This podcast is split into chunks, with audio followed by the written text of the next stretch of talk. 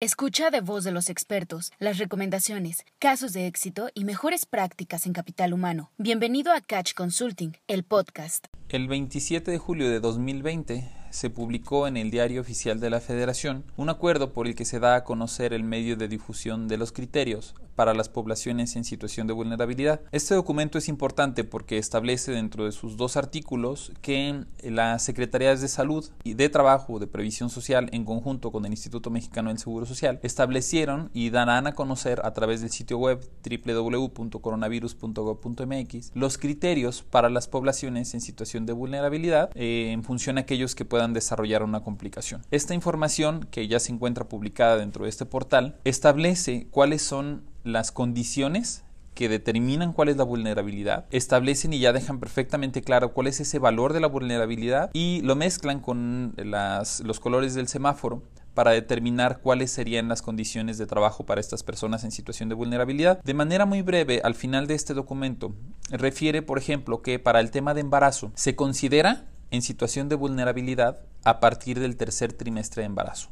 Si la persona embarazada está en el tercer trimestre de embarazo y el semáforo está en color rojo, debe de quedarse en casa. Si está en color anaranjado, debe de quedarse en casa. Si está en color amarillo, pueden regresar en áreas que no tengan COVID, que, que las áreas no COVID son lugares de atención médica que no atiendan pacientes con COVID y en un color verde pueden regresar por completo. En el caso de lactancia materna, solamente la lactancia se considera mientras exista la incapacidad por maternidad. Si hay incapacidad por maternidad, evidentemente se debe de quedar en casa. Por lo tanto, la lactancia solamente se considera vulnerable mientras exista la incapacidad y al existir incapacidad deben de mantenerse en casa. El grado de obesidad es un índice de masa corporal mayor o igual a 40. En este caso, mayor o igual a 40, en rojo se queda en casa, hacer, pueden hacer teletrabajo, en anaranjado teletrabajo, en intermedio, al igual eh, entiéndase amarillo, al igual que las personas embarazadas, pueden regresar en áreas, pero que no exista eh, COVID, que no atiendan pacientes con COVID. En verde pueden regresar por completo. De la misma manera, no voy a ahondar en cada uno de los cuadros para ser breve en el mensaje, lo pueden ustedes consultar a través de nuestras publicaciones, pero eh, las otras condiciones identificadas dentro del documento son personas mayores de 60 años sin comorbilidades, eh, los que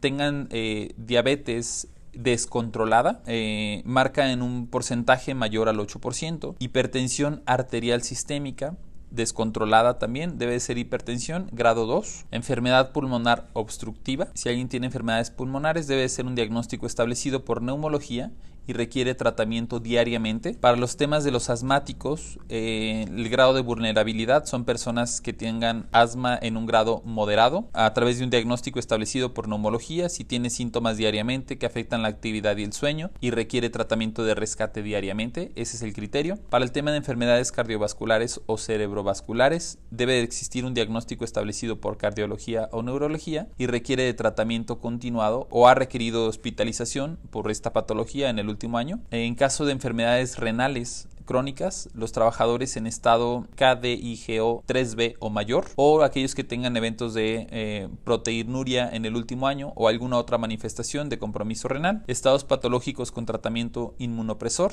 también están considerados dentro de este grado de vulnerabilidad. Para efectos de VIH, eh, CD4 menor a 350 células por 350 eh, células para el caso con cáncer y si tienen tratamientos quimioterapéuticos, quimioterapias en el último mes. Y en caso de las comorbilidades, si tienen dos o más comorbilidades que cumplen el valor de la vulnerabilidad, se consideran que van a mantenerse en teletrabajo, al menos hasta eh, semáforo inclusive amarillo. Y en caso de que hayan dos o más comorbilidades, pero que no cumplen el valor de la vulnerabilidad, pueden regresar por completo. ¿Qué, quiere decir? Si tengo una combinación de comorbilidades, pero no son este, de aquellas mencionadas anteriormente, entonces podríamos considerarse que ellos en algún momento dado no son considerados como como personal con vulnerabilidad.